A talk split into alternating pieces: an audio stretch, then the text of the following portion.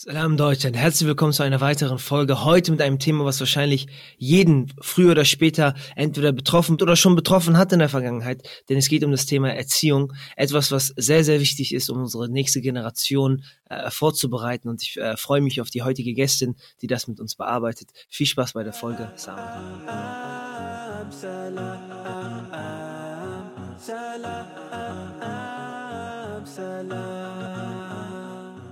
Bismillah, wir sind äh, online und wie das so oft ist, erstmal die Einstiegsfrage an dich. Wenn ich dir einen Tee anbieten dürfte, welche Sorte wäre das jetzt und warum? Ähm, ich kann mich tatsächlich zwischen zwei Sorten nicht entscheiden. ich habe zwei ähm, sehr ja, mhm. Favoriten unter den Tees. Und zwar ja, spiegeln die auch so ein bisschen ähm, meine kulturellen Facetten wieder. Okay, ähm, interessant. Genau, und zwar ist äh, mein Vater Syrer und in Syrien trinkt man gerne schwarzen Tee mit Kardamom. Mhm. Den trinke ich auch sehr gerne. Und mein Mann stammt aus Marokko. und dann und, ist der Minztee wahrscheinlich. Ganz genau, ja, ja. Der obligatorische Minztee ist natürlich auch auf jeden Fall ein Highlight. Kommt immer ganz drauf an, was ich dazu esse. ähm, Kommt es drauf an, dann, ob du Zucker reintust oder nicht, oder ist es Standard mit dabei oder eben nicht dabei? Ähm, bei dem schwarzen Tee nehme ich keinen Zucker rein. Bei dem marokkanischen Minztee, da nehme ich tatsächlich etwas Zucker rein, ja. Äh, ohne geht ja dann auch nicht. Nee, auch so ganz ohne nicht. In anderen Umfelden mehr Zucker vielleicht ist als Tee. Aber das ist schön, ja. wir, wir, sehen so langsam, wir sehen so langsam eine Tendenz der, der äh, Minztees. Kommt immer mal, also sehr oft bei, bei unseren Gästen jetzt äh, auf. Mhm. Und mhm. äh, dann leite ich auch direkt schon weiter. Du hast ja schon gesagt, dass du äh, aus verschiedenen kulturellen Facetten sozusagen stammst. Mhm. Ähm, und ich stelle dich direkt vor, wir haben Alhamdulillah Schwester äh, Amina Salahu bei uns. Äh, die äh, Lehrerin ist, äh, bist selber verheiratet, wie du schon gesagt hast, und Mutter von zwei Kindern, Alhamdulillah, mhm. und machst was ganz Spannendes. Und zwar ähm, bist du ähm, unterwegs was das Thema äh, Family Empowerment angeht und ganz besonders äh, Selbstbehauptung und Resilienz. Ähm, und darüber wollen wir so ein bisschen sprechen, weil das ja alles im Kontext äh, der Erziehung ist. Ähm, und ich bin gespannt, was ich lernen kann halt heute einfach von dir und, und äh, worauf wir einfach kommen können.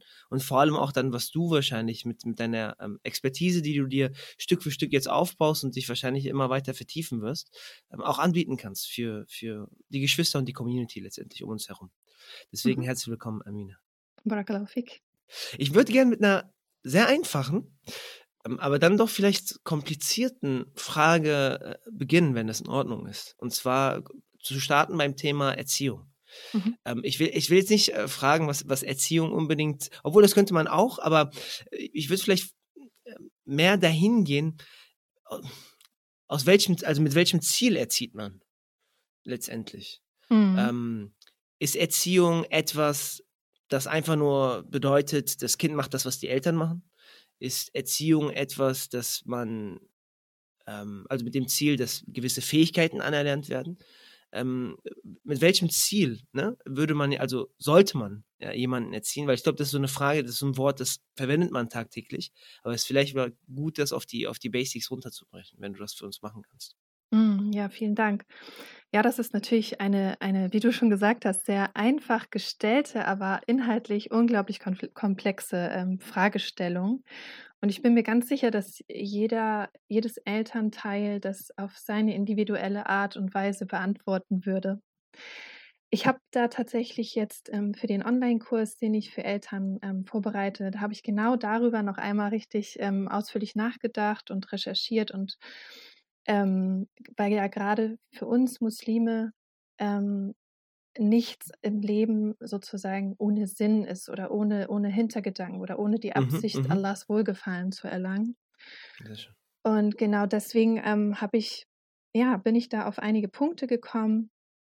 Und zwar ähm, ist die erste Grundlage, die wir ja unseren Kindern vermitteln ähm, sollten oder wollen sollten, ähm, einen bestimmten, ein, ein Grundgerüst an, an Glauben, also, also den Iman, wenn man so will. Mhm. Also, dass wir unseren Kindern ähm, schaffen zu vermitteln, dass sie ähm, ihren Glauben lernen zu lieben, dass sie einen starken Glauben aufbauen können und diesen im Idealfall eben auch praktizieren, ähm, nachhaltig Und das ist sozusagen die Grundlage, finde ich persönlich, für uns Muslime, ähm, wenn es um die Frage der Erziehung geht. Und ähm, du hast einen, ja, einen Gedanken da aufgegriffen, ähm, ist, ist Erziehung, das fand ich sehr, sehr äh, klasse. Ähm, du hast gefragt, ob Erziehung jetzt quasi äh, das ist, dass Kinder den Eltern gefallen sollen oder ne, so in die Richtung hast du das gerade ges äh, gestellt. Und ich finde, das hast du so schön auf den Punkt gebracht und ähm, ich mag das immer nicht, nicht so provokant formulieren, aber es ist letztendlich genau das, was du sagst, was immer noch ziemlich ähm, verbreitet ist, dass ähm, wir Eltern dazu neigen, und ich sage dir auch bewusst wir Eltern, ich schließe mhm. mich da auch nicht mit aus, ähm, dass wir dazu neigen, unsere Kinder nach unseren ganz individuellen persönlichen Vorstellungen ähm, aufziehen zu wollen. Das heißt, wir möchten, dass die Kinder so und so sind. Das ist schön und gut und inshallah haben wir ja auch gute, eine gute Absicht dahinter. Aber ich denke, dass das manchmal wirklich ähm, gefährlich sein kann. Denn wir erziehen unsere Kinder nicht, ähm, um unser eigenes Ego irgendwie zu füttern, sondern wir mhm, erziehen mhm. unsere Kinder, um ähm, ein bestimmtes Ziel damit zu verfolgen. Wir wollen einen rechtschaffenen Muslim, eine rechtschaffene Muslima heranwachsen lassen und ihnen dafür alles mitgeben, was sie dafür brauchen. Und ähm, wie gesagt, also der Iman ist äh, aus meiner Sicht sozusagen die Grundlage. Was dann aber auch äh, sehr, sehr wichtig ist, ist alles rund um, um das Thema Adab, also Benehmen. Mhm. Und da finde ich auch immer ganz, ganz wichtig, dass wir das Benehmen eben ähm, als etwas, ja, als sozusagen, wie man heute äh, modern sagen würde, als Social Skills ähm, mhm. auch wirklich so bezeichnen kann. Das heißt, dass wir unseren Kindern einen gewissen Anstand, einen moralischen Anstand mitgeben, dass sie sozial kompetent sind. Dazu gehört auch sowas wie Empathie. Und ich spreche immer sehr, sehr gerne mein, äh, von, von der Barmherzigkeit. Ähm, und zwar nicht nur also auf sich selbst bezogen zum einen, aber eben auch auf andere Menschen bezogen. Ja, wenn du willst, kann ich weitermachen. Ich habe da noch so ein paar Sachen. ich habe, ähm, also als ich dir jetzt zugehört habe, hat mich das ähm, eigentlich an Grundlehren des Glaubens äh, erinnert. Es gibt ja den Ausspruch des Propheten, der, der ja so ungefähr sagt, ähm, der Glauben ist gekommen, um euren Charakter zu vervollständigen. Ja. Ja. Und das, was du jetzt erwähnt hast, ist genau die zwei Punkte. Ne? Also das mhm. eine ist, dass jemand seine Religion lieben lernt und versucht, sich äh, in seinem eigenen Tempo dahingehend weiter zu vertiefen in, in frühen Jahren, sodass das auch irgendwann mal nicht etwas ist, was man einfach nur von den Eltern adoptiert hat, sondern mhm. ähm, selbstständig dann irgendwann mal anfängt, sich damit zu beschäftigen und dann das, das zu intensivieren im, im, im besten Fall. Mhm. Aber auch eben mit dem Zweck, jemanden mit diesen Social Skills oder mit diesem Charakter und Benehmen eben auszustatten, im Leben, ich sag mal jetzt, klarzukommen am Ende Richtig. des Tages. Ne? Ein, ein Mensch zu sein, der dann auch wahrscheinlich eher dazu geneigt ist, nützlich zu sein, statt irgendwie Schaden anzurichten mhm. ähm, und das Ganze herum. Und also das fand ich ganz, ganz spannend, als ich jetzt zugehört habe. Und umgekehrt finde ich auch, als du gesagt hast, ne, ähm, ähm, wir oder die zukünftigen äh, Eltern, ähm, es geht nicht darum, ein eigenes Ebenbild von sich zu schaffen, weil genau das ist ja nicht. Mhm. Ähm, ähm, sondern eher, äh, und das ist dann das Schwierige wahrscheinlich, ja. herauszufinden, was das Kind ausmacht und ja. das Kind dann eben dahingehend anzupassen, also versuchen zu, zu empowern oder eben dahingehend zu ermöglichen. Gibt es irgendwie über, über, dieses, über diese Schwierigkeit, dass man einfach nur möchte, das hat man ja in sehr, sag mal, kulturell starken Umfelden, sage ich mal, wo alles irgendwie strikt danach ablaufen muss und wenn es mal irgendwie abweicht, dann ist es die größte Schande, mhm. äh, ne, äh, gefühlt. Und wenn man dann hinterfragt, Herr, warum ist doch gar nicht so schlimm? Ja, ist einfach nur so, weil wir das die letzten 100 Jahre auch immer so machen. oh ja. Aber gibt es ähm, in irgendeinen anderen Knackpunkt noch, ähm, wo du sagst, wo äh, Erziehung äh, mit einem falschen Ziel vielleicht vorangetragen wird? Mhm.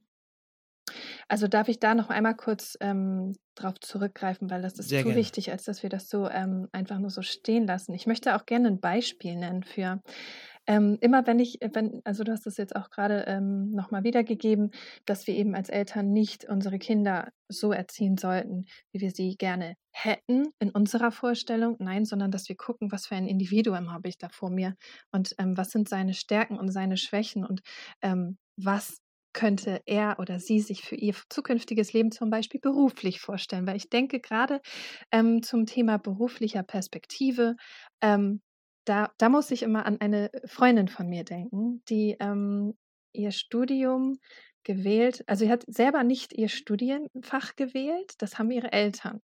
Und die hat sich so dermaßen durch dieses Studium gequält. Also die hatte wirklich psychisch auch ähm, damit stark zu kämpfen, was ja überhaupt mm, kein Wunder ist. Ja? Also sie hat fünf, sechs Jahre ihres Lebens in ein Studium investiert, auf das sie letztendlich gar keine Lust hatte. Sie hat es aber wirklich durchgezogen und ist in diesem Beruf jetzt auch ähm, tätig. Mhm. Ähm, aber das war für mich so ein Beispiel. Ich habe das eben live miterlebt und habe ähm, sehr viel ähm, mit ihr gesprochen und habe wirklich gemerkt, und war da auch, Alhamdulillah, unglaublich glücklich, dass meine Eltern da jetzt gar nicht solche engen Vorstellungen hatten, was ich beruflich mache. Und ähm, da habe ich wirklich am eigenen, also ähm, aus eigenem, in einem eigenen Umfeld ähm, erlebt, wie sehr das eine Person einfach auch unglücklich macht. Und ähm, mm, das ist einfach so eine, so, da war eine Motivation dahinter, so mein Kind muss ähm, auf jeden Fall in diesen oder diesen Bereichen gehen, weil da am Ende ein sicherer Job ist, ähm, gutes Geld reinkommt und äh, ich bin ja schließlich nicht umsonst hier nach Deutschland gekommen innerhalb der Gastarbeitergeneration äh, ähm, und habe mich hierhin abgeackert, was auch, was auch nach, also was auch anerkannt werden muss. Also das möchte ich jetzt auch gar nicht absprechen. Aber dieser Rückschluss, dass ich deswegen über das Leben meines Kindes bestimmen darf. Das ist halt echt ähm, ganz, ganz schwierig.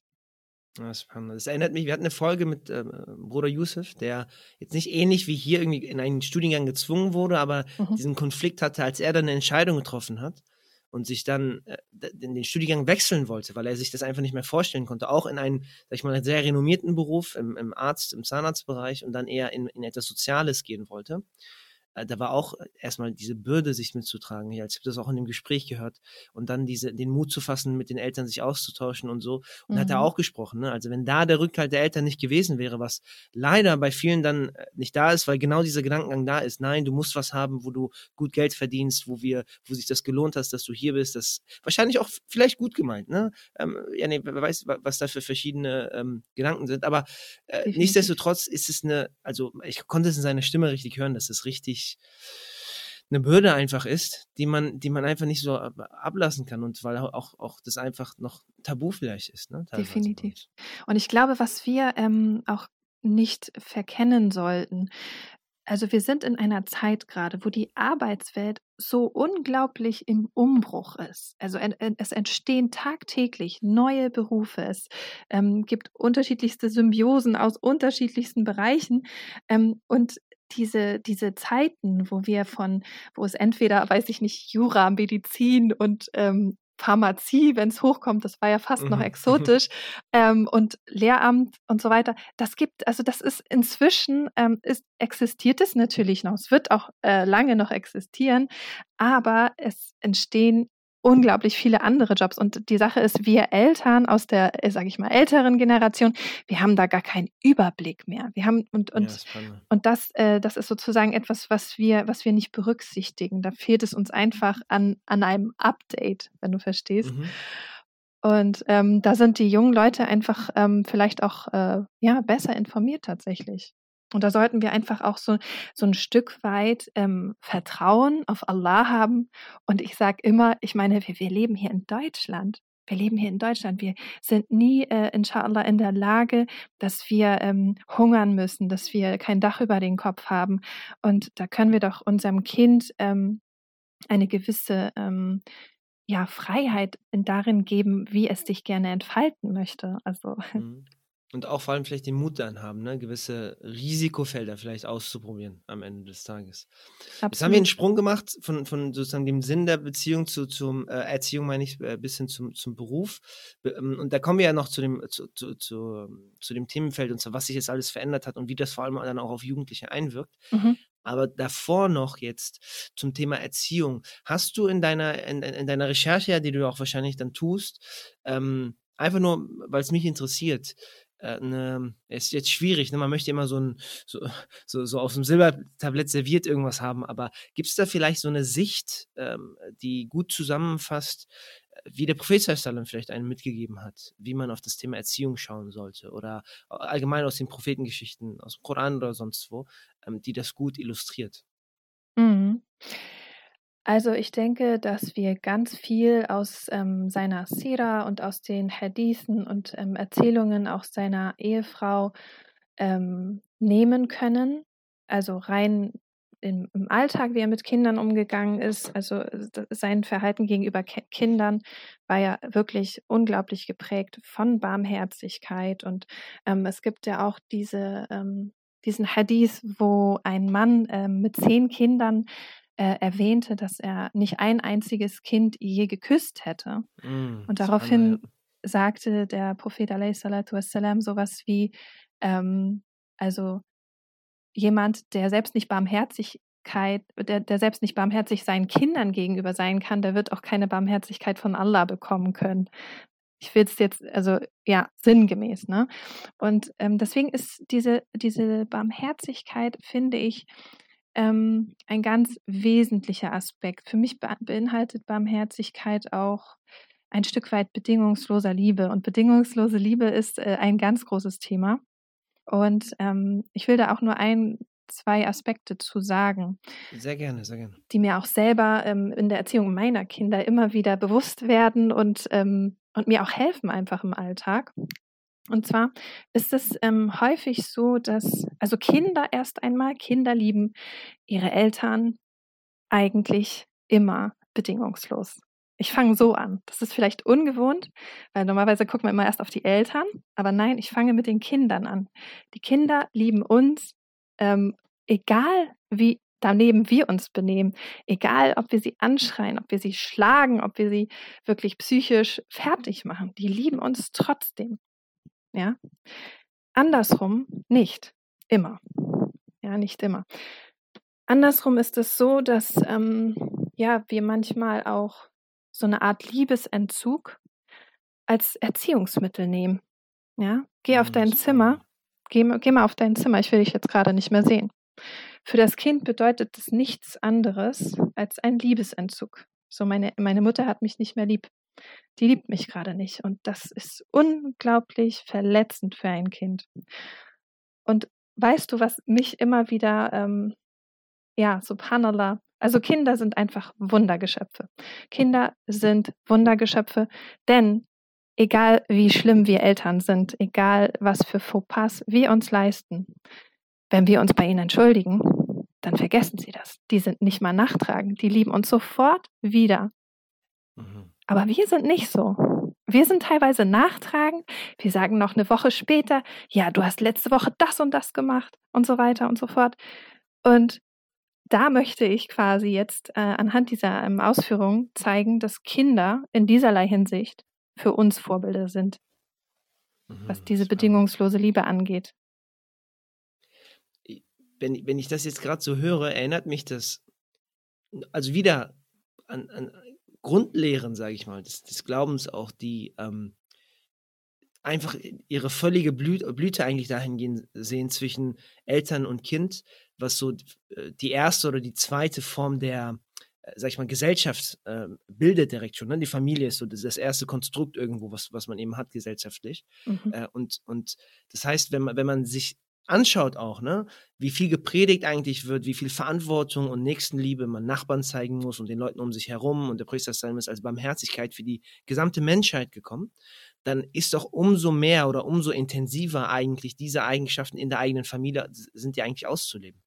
Und das, das fängt, und ich finde das auch eigentlich so äh, schön an, der Default ist, dass, dass diese Liebe da ist, aber die, ich formuliere es mal absichtlich, die stärkere Position, in dem Fall die Eltern, mhm die sind irgendwie in der Verantwortung und, und lenken das dann tatsächlich aktiv und, und beeinflussen das. Und das erinnert mich auch an, äh, es gibt ja dieses klassische Beispiel, ähm, äh, wenn du barmherzig bist, wirkst du schwach. Ne?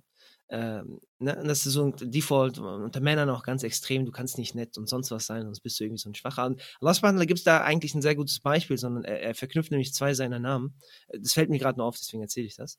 Ähm, äh, er sagt Aziz, Azizur Rahman, also der äh, Aziz, der König, der Kraftvolle, der Starke, aber auch gleichzeitig der Barmherzige. Um ganz eindeutig zu zeigen, das ist nicht ein Widerspruch, sondern ganz umgekehrt. Der, der schafft, barmherzig zu sein in einer Machtposition ist eigentlich der wahre Starke, auch wenn anderen das vielleicht abwerten würden etc. Und es fällt mir jetzt auch bei Eltern auf, weil wir sind, wir, wir wären dann in der starken Position unseren Kindern gegenüber und unsere wahre Stärke, unsere wahre Dominanz zeigen wir, wenn wir trotzdem in der Lage sind, barmherzig gewisse Dinge zu lenken in der Erziehung und eben nicht einfach ähm, im Prinzip zu machen, was wir wollen, unsere eigenen Emotionen laufen zu lassen und so weiter. Mhm. Fand ich nur sehr, sehr spannend, dass du, dass du gerade diese Perspektive auch mitgegeben hast. Ja, du hast mal wieder richtig wichtige ähm, Aspekte wieder angesprochen. Ähm, und zwar, also das ist auch eines meiner Lieblingsthemen. Das bespreche ich auch super gern mit, mit äh, Schülern. Ähm, und zwar wirklich genau, das hast du jetzt Default genannt, äh, falsches Verständnis von Stärke. Das ist, also das ist quasi aus meiner Sicht ähm, auch nicht jetzt unbedingt nur in den orientalischen Kulturen, sondern auch hier in dieser Gesellschaft. Es gibt ein wirklich ähm, verrücktes, also im wahrsten Sinne des Wortes, verrückt, verrücktes Verständnis von Stärke. Ähm, Stärke bedeutet in dieser Gesellschaft ähm, sozusagen zurückzuschlagen, das mhm. bedeutet ähm, also auch verbale Gewalt anwenden zu können. Das bedeutet, dass man sich nicht provozieren lässt, sondern dass man sofort zeigt, ne, wo der, also wie stark man ist. Ähm, und das ist, das ist etwas, was ich äh, super gerne immer mit äh, Kindern diskutiere und gerade mit muslimischen Kindern, weil es gibt ja diesen wundervollen Ausspruch, also den Aspekt mit der Aziz Rahman, war das, ne? Oder Rahim? Äh, äh, soweit ich war, Aziz Rahim, aber kann auch sein Aziz Rahman, eins von beiden, ich bin mir gerade nicht sicher. Ja, ähm, das spiegelt, spiegelt es im Grunde genauso wider. Also mein aller, allerliebster Lieblingsspruch unseres Propheten wassalam, ist, dass er sagt, und das ist etwas, da frage ich mich immer, warum, warum ist das in, in, ich spreche jetzt erstmal nur von uns Muslimen, warum ist das so wenig präsent in unseren Köpfen? Dieser wichtige Grundsatz. Und zwar sagt er, der wahre Starke unter euch ist nicht derjenige, der einen Kampf gewinnt mit seinen Muckis und seinem Training und bla bla blub. Nein, es ist derjenige, der seine Wut kontrolliert. Mhm. So, und das sagt allein schon so viel. Da steht, da steckt ganz viel zum Thema Konfliktfähigkeit, da steht ganz viel zum Thema ähm, Resilienz, Emotionsregulation, all das in diesem einen Hadith. Und ich muss sagen, ich habe diesen Hadith, ich bin erst auf diesen Hadith gestoßen, ähm, nachdem ich mich mit dem Thema befasst habe. Und ähm, seitdem ich auf diesen Hadith gestoßen ähm, war, ähm, bin ich ja auch äh, verstärkt auch in die Richtung gegangen. Ich habe vorher ähm, Trainings äh, allgemein gegeben für alle Kinder mhm. und das mache ich auch weiterhin noch. Aber ich habe dann gesagt, nee, ähm, ich möchte ein, ein Angebot speziell für muslimische Kinder machen, weil es da so viele Grundlagen für gibt und weil da auch, wenn ich jetzt mal ganz offen bin und ganz ehrlich und auch kritisch, weil da einfach ganz großer Handlungsbedarf ist, auch in unseren Kreisen. Ne? Mhm. Äh, ich will nur ganz kurz bestätigen, es war tatsächlich Aziz Rahman. Ja, ähm, deswegen danke für die Korrektur. Das war ah, okay. jetzt gerade ein, ein, Fehler von meinem Ende. Äh, du, du hast jetzt ähm, äh, schon genannt, ne, die, die, ich meine, die ähm, Gesellschaft, die sich sehr stark verändert und wandelt. Das hatten wir eben bei den Berufen und jetzt auch mhm. allgemein, dass Handlungsbedarf gibt. Ähm, bei den, ich, ich will gleich sofort zu dem Thema kommen, aber hast du jetzt noch an dem Punkt Adab, also einfach um das Thema ähm, äh, Erziehung vielleicht mal abzurunden, ja, natürlich nicht zu vervollständigen, ist nur ein Intro eines, mhm. eines sehr breiten Themas, wie du es gesagt hast, wo viel Handlungsbedarf da ist. Mhm. Aber hast du da Anknüpfungen noch, wir hatten jetzt das Wohlgefallen Allahs zu erhalten, einen, einen guten Charakter zu haben, eine gewisse Stärke äh, dahingehend auch zu vermitteln. Ähm, hast du da noch in dem Thema sozusagen Erziehung ähm, etwas, was vielleicht interessant wäre für die Zuhörer, um das abzurunden. Ja, genau. Darauf wollte ich gerade eingehen. Ähm, und zwar geht es um das Thema Eigenverantwortung. Und ich verknüpfe dieses Thema Eigenverantwortung auch ähm, mit dem Konzept äh, Taqwa. Ähm, Taqwa wird äh, häufig spannend. einfach mit Gottesfurcht übersetzt, aber es ist noch viel, viel mehr und viel, viel komplexer. Ähm, und ich finde, wenn wir unsere Kinder ähm, erziehen und zu, zu Erwachsenen letztendlich auch erziehen wollen, dann gehört dazu ein gewisses Bewusstsein übers, über Allahs Allgegenwärtigkeit natürlich und dahingegen eben auch ähm, diese, diese Selbstreflexionsfähigkeit anzuregen, dass man das immer wieder trainiert. Das ist übrigens ein absolut ähm, ja, wichtiger, wichtiges, ähm, wie soll man sagen, Konzept innerhalb der Erziehung, dass wir lernen mit unseren Kindern oder dass wir ihnen versuchen beizubringen. Es setzt natürlich voraus, dass wir das selber auch können und praktizieren, aber dass wir ihnen beibringen, hey, reflektiere mal über dein eigenes Verhalten ganz objektiv und versuche ganz ehrlich daraus ähm, etwas zu lernen oder eben daraus ähm, dein, deine Lehre zu ziehen. Weil es gibt auch ganz oft ähm, diese Haltung, alle anderen sind immer schuld und äh, das, was ich tue, ist, ist, ist eigentlich voll okay und ich habe nur reagiert.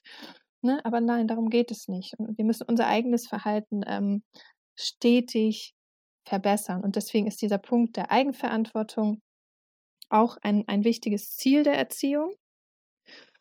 Und dann habe ich noch zwei Punkte, die jetzt quasi ähm, ja, wenn man so will, mit der, mit der psychischen Gesundheit zu tun haben. Mhm. Und zwar ähm, ist das einmal eine innere Zufriedenheit oder wenn man so will, auch ein, ein Glücksempfinden. Und ähm, da ist es, da ist es auch so panala so, dass ja wissenschaftlich immer wieder ähm, belegt wird, dass Spiritualität, Religiosität da nur förderlich sein kann. Und subhanallah eben, dass, dass man ja so Konzepte, die die sind ja jetzt gerade so in Mode, ne? Sowas wie Dankbarkeit, ja, Dankbarkeit zu praktizieren, ne?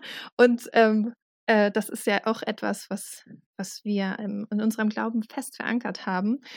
Äh, in der Theorie, ich finde, in der Praxis können wir da noch ganz, ganz viel ähm, ja, optimieren auf jeden Fall, ähm, wo es ein bisschen um den, um den Fokus geht, den man in seinem Leben setzt. Hat man den Fokus darauf, was man gerade nicht hat, oder hat man den Fokus darauf, wofür man gerade wirklich dankbar ist und was man, was man von Allah bekommen hat und was man gerade genießen kann. Ähm, und also quasi diese innere Zufriedenheit, dass, dass unsere Kinder wirklich auch äh, gesund, psychisch gesund sich en entwickeln können. Und ähm, dann aber auch, ich habe das nochmal untergebrochen, äh, zu dem Punkt innerer Stärke. Und da geht es im Grunde um, ja, die Basis dessen, ähm, wie man quasi erfolgreich sein kann. In jederlei Hinsicht, in religiöser Hinsicht, in beruflicher Hinsicht, in privater Hinsicht. Ähm, da geht es um die Themen Konfliktfähigkeit, da geht es um ja, Resilienz, Durchhalte, Durchhaltevermögen, wie gehe ich mit Rückschlägen um, ähm, wie bin ich auch barmherzig mit mir selbst oder nur mit anderen oder andersrum. Ja, also dass man da so eine Balance findet. Mhm. Ich fand das, ich fand das äh, schön, als du vor allem das verbunden hast mit, mit, mit Taqwa, mit, mit der Gottesfurcht oder des, des Gottesbewusstseins. Mhm. Weil letztendlich, ähm, und da kannst du mich vielleicht korrigieren, aber wenn man jetzt das praktiziert in der Erziehung, dann landet man wahrscheinlich, ich gehe davon aus, automatisch auf diesen Zielsetzungen oder diesen, diese, diese Umgangsform, die du gerade meinst, wenn man nicht den Blick drauf hat, das ist mein Kind und ich mache jetzt damit, was ich will. Es soll so werden wie ich oder es soll meine Ziele verfolgen, es soll meine, mein, äh, meinen Vorstellungen entsprechen, sondern äh, dass man eher sagt, na gut, ist ein Kind, das habe ich gezeugt, ja, aber das ist letztendlich auch eine Gabe von Allah subhanahu wa ta'ala. Das heißt, wie gehe ich mit dieser Verantwortung um? Und wie stelle ich sicher, dass diese Verantwortung bestmöglich sich entwickeln und entfalten kann, damit dieser Kreislauf sich fortführt und diese Kette, sage ich mal, dieser Barmherzigkeit letztendlich äh, mhm. äh, also fortgefahren werden kann. Und ich glaube, das ist etwas, was man sich, wenn man das in allen Erziehungsaspekten so vor Augen führt, elementar sein wird, weil man dann eine ganz andere Beziehung plötzlich hat. Man hat auch eine ganz andere, äh, vielleicht verwenden wir dann doch den Begriff Furcht. Hey, mhm tue ich dieser Person, auch wenn es meinem Kind ist, und eigentlich kann ich mit meinem Kind machen, was ich will, in Anführungszeichen, äh, dann doch nicht Unrecht zu, wenn ich ein bisschen so reagiere oder da reagiere. Und vielleicht ist dann der Default der Barmherzigkeit und versuchen, dieses Individuum einfach so bestmöglich äh, zu fördern und auch herauszufinden, was es ist, der, der eigentliche Trick bei der Sache.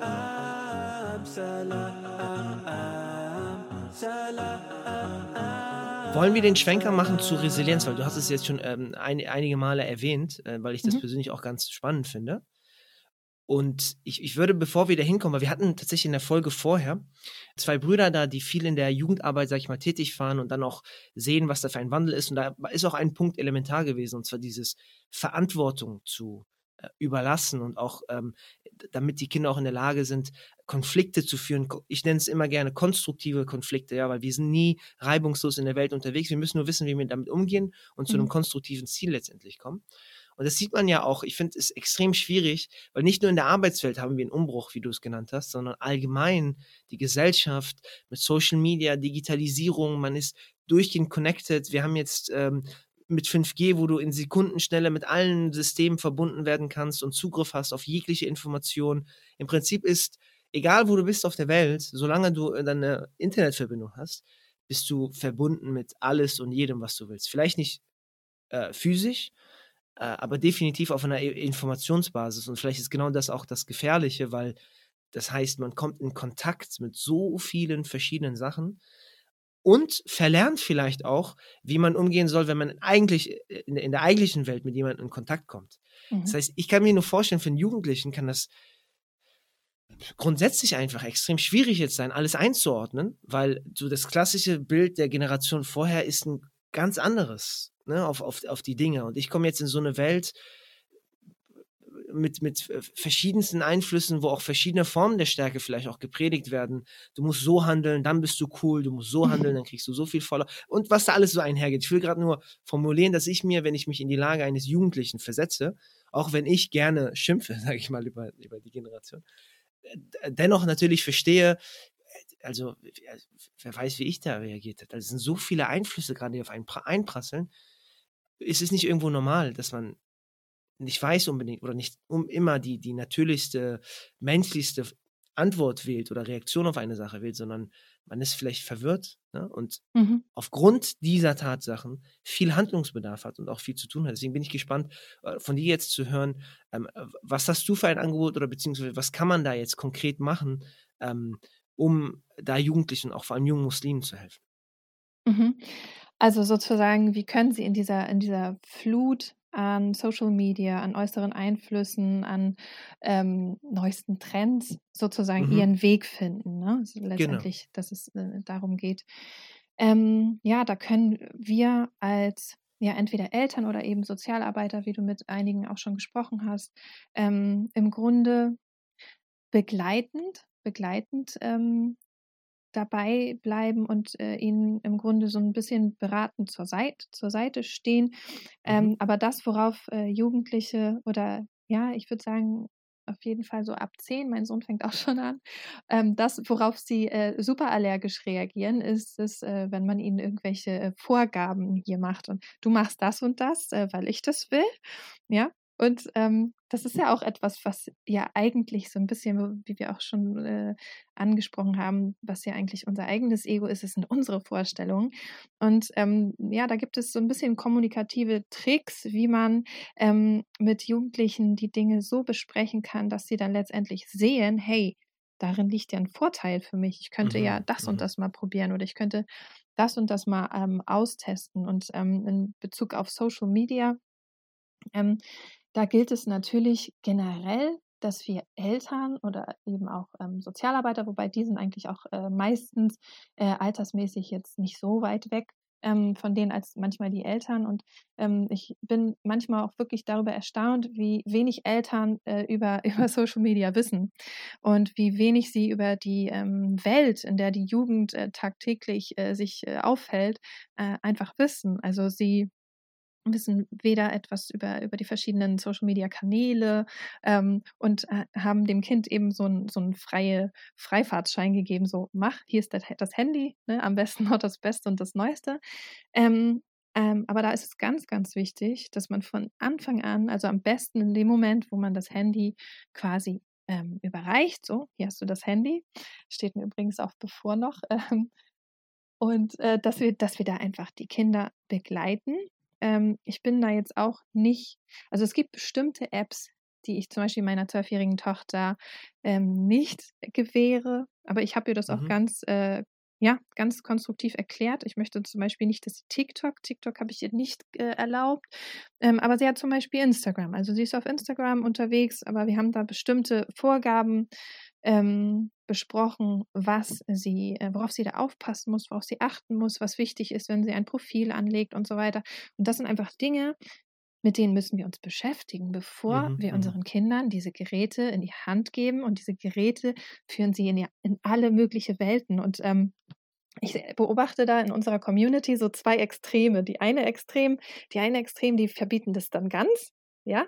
Und wir wissen alle, was machen Jugendliche dann? Ja, die machen es dann heimlich, ja. Wenn wir mal ganz ehrlich sind, ähm, das ist im Moment einfach die Welt. Das ist ein Trend. Und wenn wir das den Kindern wirklich langfristig, also wenn das jetzt ein 14-jähriges, 15-jähriges Kind ist und darf immer noch nicht Social Media haben, dann ähm, ist es aller, also es ist höchstwahrscheinlich, dass es das dann äh, heimlich macht. Tut mir leid, aber das ist die Realität. Das sehe ich tagtäglich äh, ja mit eigenen Augen. Und ähm, wir müssen statt zu verbieten, weil irgendwann kommt diese Welt auf unsere Kinder, irgendwann sind sie auf sich alleine gestellt und da sind wir wieder bei der Eigenverantwortung. Irgendwann müssen sie von alleine wissen und so einen inneren Kompass entwickelt haben, dass sie sagen, hm, irgendwie ist mir das gerade, kommt mir das komisch vor. Ähm, Ne? Und äh, ich habe damals das mit meinen Eltern so und so besprochen. Und ich glaube, das ist jetzt so ein Moment, wo ich das und das tun muss. Also im Grunde müssen wir ähm, unseren Kindern ja so eine, so eine Art inneren Kompass vermitteln. Und das ist ein jahrelanger Prozess, ähm, der ihnen erlaubt, äh, später eigenverantwortlich mit bestimmten Situationen umzugehen. Und äh, das bezieht sich ja dann nicht nur auf Social Media. Ja, ich habe so als ein, ein, Beispiel eingeführt, aber du hast einen anderen Punkt, den fand ich sehr schön, und zwar dieses äh, konstruktiver Konflikt, ne, den, man, den man da hat. Hast du da für Eltern, ich will jetzt keine zusammengefasste äh, Version oder so, gibt es so, aber einen kritischen Punkt, auf den man definitiv dabei achten muss, ähm, den, den, du erwähnen kannst, wie man eben solche Diskussionen oder solche Konflikte, die man letztendlich hat, das Kind will eigentlich das haben, man hat selber nicht die Eigenvorstellung, sondern man weiß, das tut dem Kind eigentlich nicht gut. Wie vermittelt man das oder wie arbeitet man dran an so einem konstruktiven Konflikt? Mhm. Also zuallererst, ähm, ich finde es immer unglaublich wichtig, dass wir uns dessen bewusst sind, dass der Ton die Musik spielt.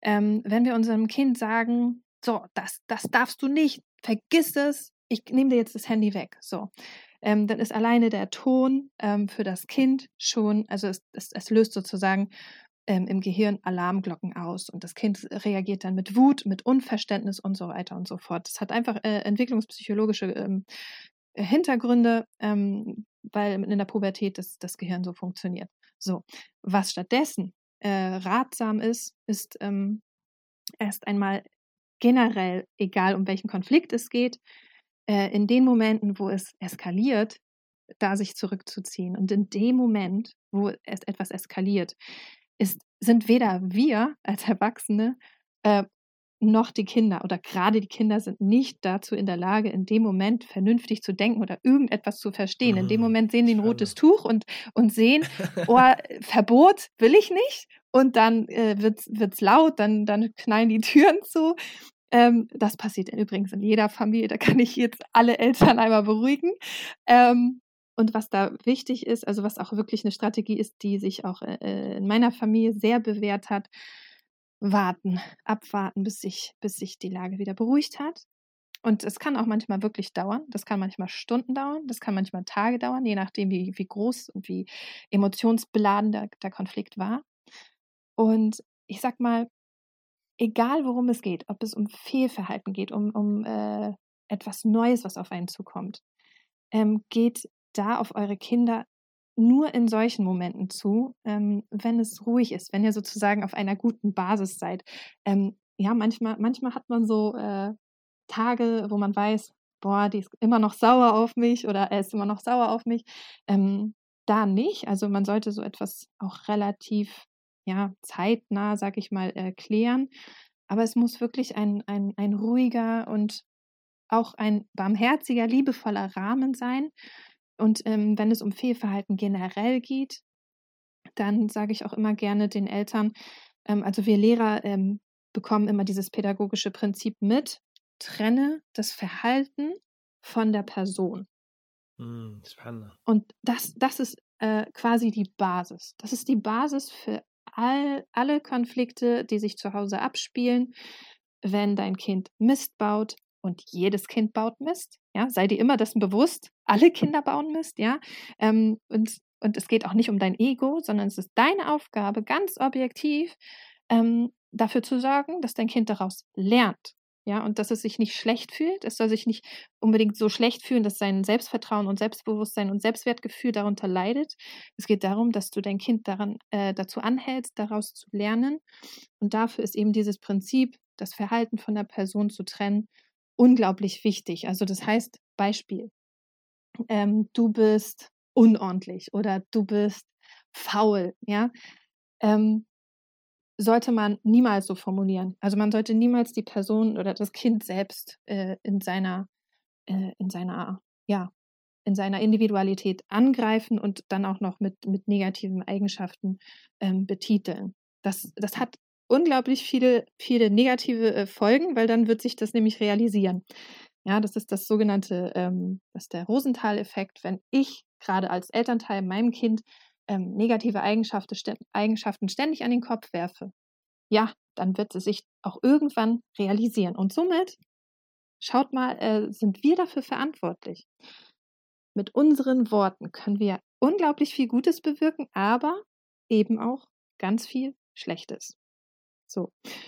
Also das wäre quasi ein, ein, Prinzip, das ich mitgeben würde, dass, dass man das Verhalten wirklich von der Person trennt das war gerade so bei mir so ein, so ein, äh, ich weiß nicht, ob du das kennst, ein Film, wenn dann so irgendwie so ein Leuchtmoment oder so kommt.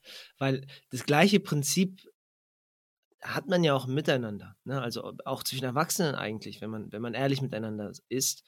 Ähm, gerade auch, auch unter selbst. Muslimen, mhm. auch mit sich selbst richtig, ne? dass, dass man ähm, mit sich selbst äh, eindeutig, da gibt es immer dieses klassische Beispiel, wenn man jetzt Fehler macht oder sündigt oder sonst etwas, dann muss man das trennen zwischen, man ist ein grundauf schlechter Mensch oder man hat gerade etwas getan, aber die Tür äh, als Mensch, an, äh, sich selbst kann man immer zu Allahs Panther zurückkehren. Und auch genau umgekehrt, die Person mir gegenüber, sie macht einen Fehler, sie macht etwas Falsches, dann sollte eigentlich gerade die Trennung so stattfinden, dass man sagt, da ist ein Mensch, da ist eine Person, Bruder, eine Schwester, wie auch immer, ich habe diese Person zu schützen. Was mache ich also, um diese Person zu schützen? Ich verdecke diese schlechte Tat und ich trenne das sozusagen voneinander und versuche Ausreden füreinander zu finden und schauen, warum ist sie überhaupt dazugekommen, weil die Person ist nicht das, was diese Tat widerspiegelt. Und ähm, da sieht man wieder, das fängt bei den Kindern an. Das, das ist so die, die erste Station eigentlich, ne, wo, wo man das hat. Ähm, fand ich fand ich nur extrem spannend. Und jetzt habe ich auch verstanden, äh, Amina, dass ähm, bietest du diese Art von ähm, Kursen, sag ich mal, sowohl für Eltern an, aber du bietest auch das für äh, Jugendliche an, ne? jugendliche Muslime. Also bisher ähm, habe ich äh, die, ich nenne sie immer Selbstbehauptungstrainings für Kinder. Ähm, die sind für Kinder ab acht, nee Quatsch, ab fünf bis zehn. So, das sind äh, so die ersten Trainings, die ich mhm. ähm, für muslimische ähm, Kinder zugeschnitten habe. Ähm, was jetzt gerade aktuell in, in Arbeit ist, ist ein Online-Kurs für Eltern. Den möchte ich so flexibel gestalten, ähm, dass, ähm, dass das halt jederzeit abrufbar ist, dass zu bestimmten ähm, Themen es äh, Inputs gibt, aber eben auch Begleitmaterial. Und ähm, ja, was auf jeden Fall auch noch in Planung ist, inshallah, ist ähm, ein Angebot für, für Jugendliche. Quasi über zehn hinaus. Mhm, genau. Also genau, da würde ich quasi, da habe ich jetzt das Alter noch gar nicht so fix, aber ähm, auf jeden Fall in Richtung äh, Pubertären, Pubertärender, ja.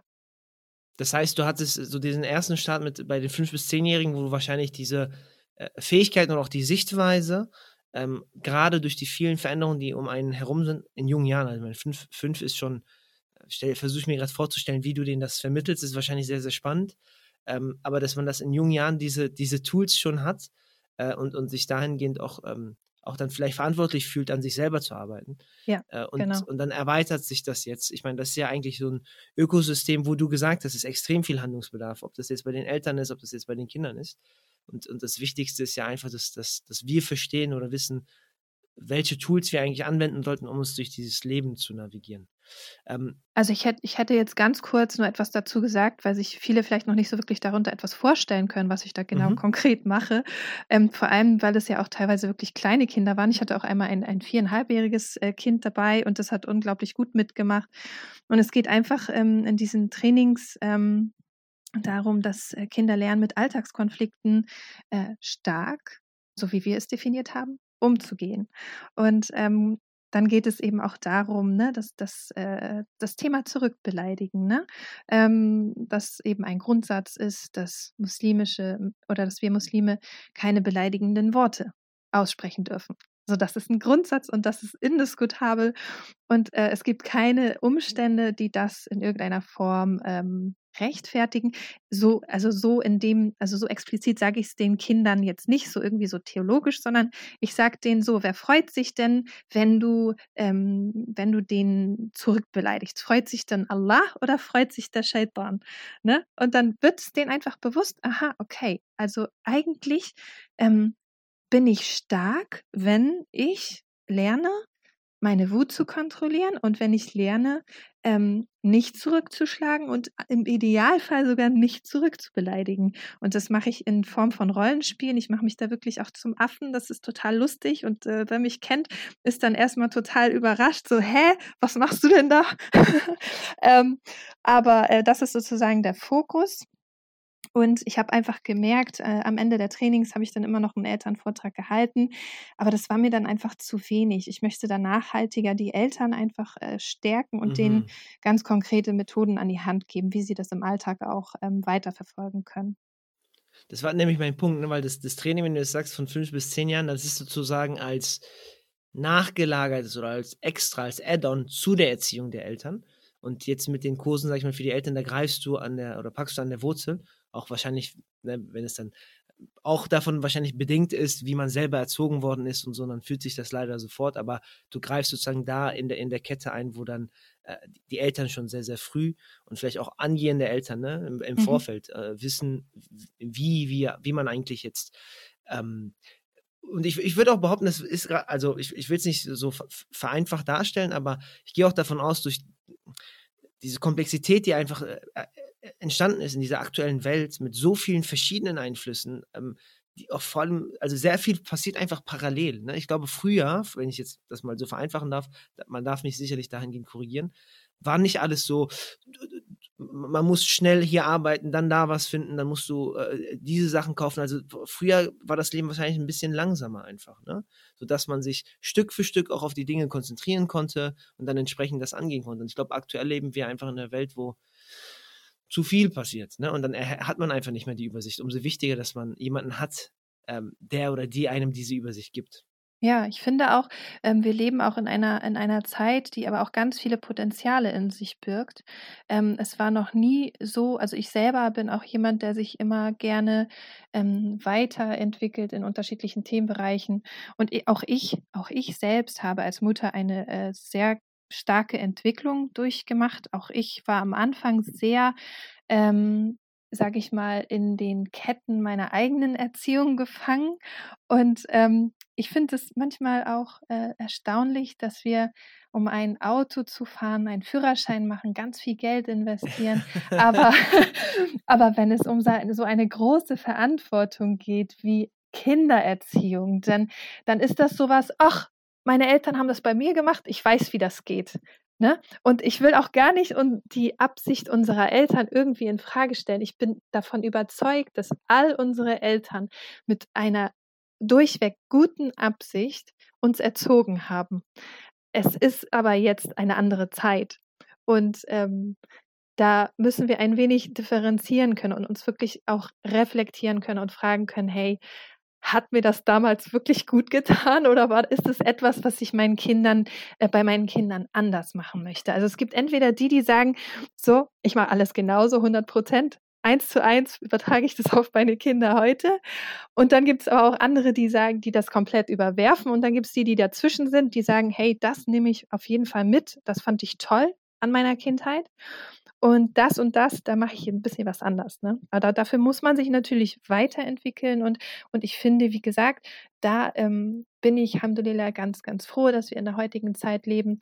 Ähm, da gibt es ja jetzt unfassbar viele Möglichkeiten, das zu tun. Durch die Globalisierung, durch die Vernetzung. Genau. Alhamdulillah. Ähm, äh, Amina, vielen lieben Dank. Ich würde auf der Note ähm, äh, am besten äh, jetzt beenden, inshallah. Und äh, nochmal darauf hinweisen, ähm, ich meine, du, du, hast, wir haben ja erwähnt, du hast diese Kurse da, ähm, äh, du bist auf Instagram aktiv, du machst da ja auch Videos, aber du hast auch äh, sozusagen eine, eine, Webseite, wo du, äh, wo du de, de, deine Angebote sozusagen präsentierst. Und ich würde jedem nur empfehlen, gerade auch angehende Eltern oder auch vielleicht Leute, die frisch Eltern geworden sind oder auch, weiß nicht, äh, Eltern, die etwas länger schon sind und reflektieren möchten und schauen möchten, wo sie noch mhm. vielleicht etwas anpassen können. Ähm, äh, verlinken wir auch, wenn wir das veröffentlichen, auf, äh, auf Instagram und Co. und, und auf unseren Podcast-Seiten ähm, deinen, deinen entsprechenden Link. Aber für die, die gerade zuhören, ähm, äh, amina.salaho findet ihr auf Instagram, aber ich glaube, am einfachsten ist es, bevor ich jetzt anfange zu buchstabieren, ähm, auf die Verlinkung zu klicken und dann kommt man direkt auf dich zu.